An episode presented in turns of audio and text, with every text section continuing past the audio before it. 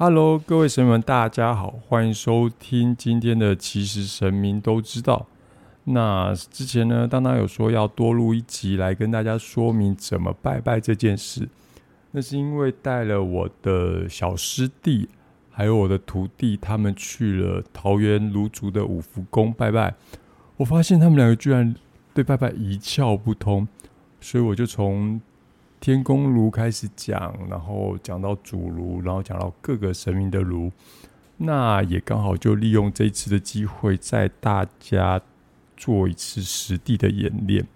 通常呢，你去庙宇，他会跟你说要烧几炷香嘛，你就照着它上面写的去烧香。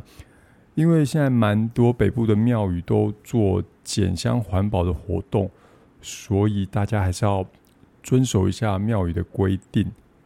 那一开始先拜的一定都是在庙，大部分都在庙的外面的那个天宫炉。天宫炉上面通常会写玉皇上帝，那也就是说，这个香你插了之后，正常来讲是给玉皇上帝的。但是呢，当当这边不会觉得它是给玉皇上帝哦，因为你想一个很简单的道理嘛，假设他是玉皇上帝的话，那为什么很多进香团他们去的时候？都直接神明就跨过玉皇上帝炉，跨过玉皇上帝进庙，这是不太合理的一件事。所以呢，我们这边会认为说，所谓的天宫炉，它某种程度是引神炉，也是接神炉，就是迎接天上的众神到我们庙宇来的一个炉。那也就是说，在这时候，我们在天宫炉讲话要讲些什么？你可以说哦，我是某某某，我今天到某某庙来参拜，那也请玉皇上帝跟天上的众神协助来促成我这一次拜拜的愿望。那如果假设有特别的事情，像那次我带我两个徒儿他们去，我就会跟他们说，你们等下要处理的事情，你要讲什么什么什么，然后另外一个我就跟他说，你要讲什么什么，你要准备什么什么什么。我觉得在这个时候也讲一遍，然后我们再把香插到天宫炉上去。那接下来呢，我们就会走到庙宇的主殿。走到主殿呢，因为五福宫侍奉的是赵光明五财神。那赵光明五财神他非常厉害的地方是在于求正职工作，还有求正财的部分。偏财的部分哦。我觉得他有办法，但是他不愿意。我问过他能不能让我中乐透，但是他说不可能。不过呢，他倒是有报过我那个股票的名牌，然后就是，但是因为我太慢出场，所以并没有赚到，就也是很白痴。那到了主神呢，我还是会再说一遍，说，哎，就是某某神明你好，我是某某某。那我今天是因为什么事情来您这边参拜，可能会麻烦到。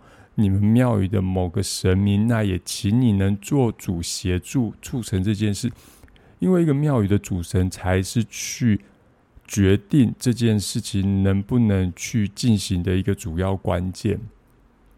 所以我们也要请他多帮忙啊，就是让比如说，假设我要去找月老啊，我要找月老帮我找牵红线，我要先跟主神报备一下。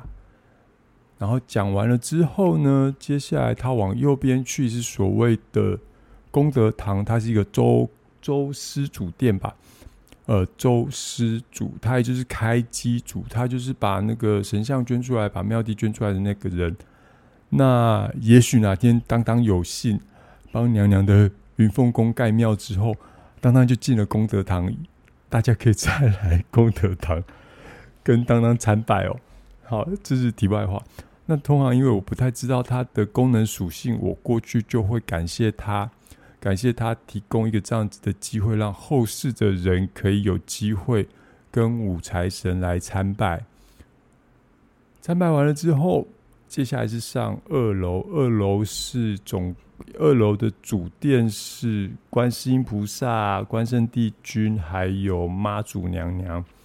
那观世音菩萨算是。中殿的神明嘛，我记得我在很久很久以前，我还问那观观世音菩萨，我说：“观世音菩萨，你真的是观世音菩萨吗？如果是的话，你给我醒杯。”就他没有给我醒杯，他说：“我不是观世音菩萨，我只是来这边修行的一个灵体。我就啊惊讶了一下，但是我觉得他既然能有本事在那边以观世音菩萨的名号来去做一些设计，是一件非常大的呃，算非常有文化的一间庙，它一定不是等闲之辈哦。我觉得有时候是他们的谦虚之词。然后旁边的关圣帝君右殿嘛，关圣帝君他大家应该知道他是。之前应该有讲过，它是跟义气有关嘛，所以它某种程度代表的是义气的这个精神象征，也就是人对于义气的精神象征。所以你看，很多黑道弟兄或者是呃警察，他们拜的是关圣关老爷，但是关老爷有另外两个非常非常非常厉害的绝活。嗯要说绝活嘛，应该说他管钱。跟管人就在人事上，他这两点是非常厉害的。所以有时候大家对于钱财记账，还有对于人事上有一些问题的话，也可以去祈求关圣帝君协助。那呃，当当在呃，应该是三年前吧，两年多前，被他们要求要去那个。云林那边那个什么四湖参天宫，拜那边的关圣帝君为师父。那所以关圣帝君是我唯一一个人民的师，呃，当过人的师傅。然后，嗯，怎么讲？那庙城非常非常的大，它有顶着两柱莲花蜡烛，然后那边的风也非常非常的大，莲花蜡烛不能熄。如果一熄的话，我就要从头开始走，每走两三步就熄。每走两三步就熄，所以我就一直重复的走，一直重复的走，走了好久，而且是三步一跪，五步一拜的走。最后他们终于通融我，从中间开始走，那时候风变小了，我才能慢慢慢慢的，几乎是用爬的进去，然后完成我的拜师仪式。那也顺便帮大家祈福，所以关圣帝君某种程度算是我。唯一当过这事的，这就是我们这一世的人的一个师傅。那我也才知道，原来他对于人事上的一些纷扰，或他管人，因为毕竟他是管军队嘛，他必须对记账还有人的部分有一些管理能力。那至于左殿的妈祖娘娘呢，那边有好几位妈祖。那妈祖娘娘就是其某种程度已经到了千处祈求千处现的。阶段了，那所以说，诶，就泛泛的说，妈祖娘娘你好，我来跟你打招呼，因为她也刚好是我的契娘哦。观世音菩萨是我契妈，观世帝君是我师父，妈祖娘娘是我契妈，然后赵光明是我契爸。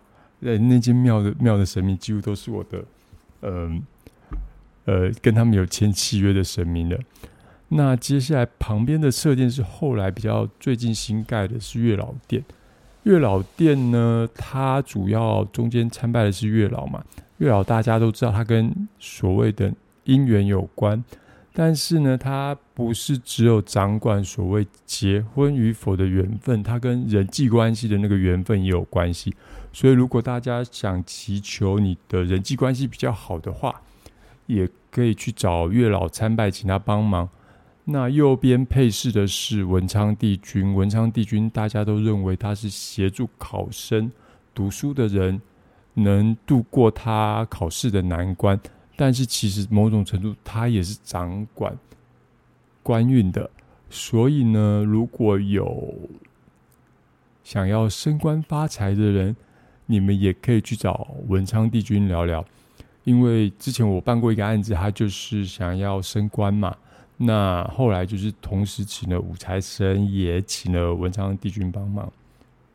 然后至于祝生娘娘呢，大家都觉得她是一个跟生小孩有关的神明嘛。但是其实他的权力非常非常非常的大，某种程度在你出生之前呢，他就注定了你所谓的因果业报。你这一世，假设以祝生娘娘跟月老来说好了。你这一世会不会有男朋友或女朋友，是由祝生娘娘先决定。那月到了月老，他只是去帮你找适合你的人是谁。也就是说，有生杀大权的其实是祝生娘娘，大家不要小看了她，以为她只是个接生婆。有时候很多事情去真的是需要去拜托她，帮你在那个因果簿上多画一笔，那个差别就非常大了。然后接下来是到后面的元成殿，元成殿呢，它从右门进，左门出，右门是延寿，然后左门出是解厄。那里面参拜的当然就是斗老元君啦。斗老元君，我们在之前有讲过，就是说斗，因为每一个人都代表着一颗是一颗星星。那斗老元君他是掌管天空中所有的星星的那个神明，也就是说，所有我们每一个人的元神都归他来管。到了那边，你就会看到有很多元辰灯点在那。记得以前有一个谁呀？某个人的歌不是叫离人吗？他就说：“哦，如果呃有人过世的话，什么天上就有一颗星星就熄灭了。某种程度也代表着说，人就是一颗星星，那由斗老来掌管。那右边配饰的是南斗星君，南斗星君他负责什么？他就是负责所谓的延寿，还有福，也就是关于你的生命、生命里的一些福报，有时候是由南斗星君来决定的。”北斗星君呢？他负责的又是什么？他负责的是跟解厄有关，所以左边出的是解厄门。我记得有一次，那时候北斗星君我去拜完，他说：“哎，你该学解厄的阵法了。”我跟他说：“我应该用不到吧，我不要学。”然后我就走掉了。过没多久，过没多久，我就去跟他说：“哎，那个不好意思，北斗星君，我需要学那个解厄阵法。”他就说：“我当初跟你讲过，你要学。”你就不要回来求我，你现在要回来求我了吧？我就蛮求的，然后就这样一路拜拜拜拜完，到了接下来下楼就是所谓的太岁殿了嘛。太岁殿大家都知道，犯太岁的时候就是要拜太岁，这是蛮简单的。然后还有里面有一个我的气霸，大家知道是谁吗？刚刚没有讲到是文昌跟月老。我还有个七八就是月老元月老星君，而且很奇怪，他有一天莫名说要收我当干儿子，我心里想，怎么可能有月老要收人家当干儿子的？我压根不相信这件事。然后我有个朋友，他就到南部刚好去出差，他就在南部不是那时候不是呃有几间庙宇都连在一起，里面每一间庙宇几乎都有月老，他就在那里面的每一间庙宇的月老求不会求这件事。有没有人？是不是你们要说当当当干儿子醒不，然后又换下一间，还是醒不？到了最后一间，他不会拿起来丢下去的时候，砰！超大声的，连妙方人员都跑出来看，说：“哎，笑人一起花钱下面逮鸡啊！安奈家庭多少钱？”他说：“哦，没有啦，没有啦，没有。”他就叫我不要再拖了，赶快去拜月老当我的气爸爸。那至于拜他当气爸到底有什么好处？说真的，我不知道。我只希望他把我的烂桃花都拿走，但是我发现，嗯，现在人际关系好像也是在怎么讲，某些工作上的人际关系是有待加强的，就这样。好啦，那今天就是跟大家简单的说明一下，说你去庙宇参拜，哎，对我好像没跟你们说说。呃，比如说遇到了观世音菩萨，你要说什么？因为观世音菩萨管的，对我来说他是比较泛泛的神明，我就说哦，观世音菩萨，请你祈求我们全家人平安，或者是祈求呃我身体平安。那关老爷，我当然就会多求一点啦，请你帮我把钱管好啊。那妈祖娘娘老样子，因为她是我妻妈，我就妻妈你好。月老的话，我没有特别说什么。还有文昌帝君，我也没有特别说什么，因为我对升官发财这件事，目前比较没有什么特别想法。祝生娘娘的话，我倒是挺希望她帮我在我的因果簿上花上我有一大笔钱，这样，或者是不要让当当再接那么多业务了。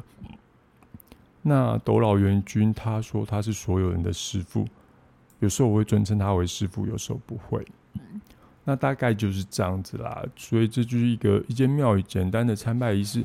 那通常他那边会有金纸，也会有饼干，所以我会拿一份金纸，一份饼干，然后香是六柱，我就拿来呃当贡品嘛。因为去拜拜，你用人家场地处理一些事情的时候是需要带呃贡品，这是基本礼貌，也是我曾经被某位神明教训过的一件事。还有呢，嗯，后来就是我的徒儿，他要处理一些事，但是我一开始在拜天公炉的时候，我就跟他说：“你等一下要怎么怎么怎么讲，你要用多少炷香来请他们协助你这件事。”等到到了要去拜的时候，他跟我说：“哎，师傅，我现在要讲什么？我真是想拿个榔头把它敲下去。”那反正不管怎么样，神明。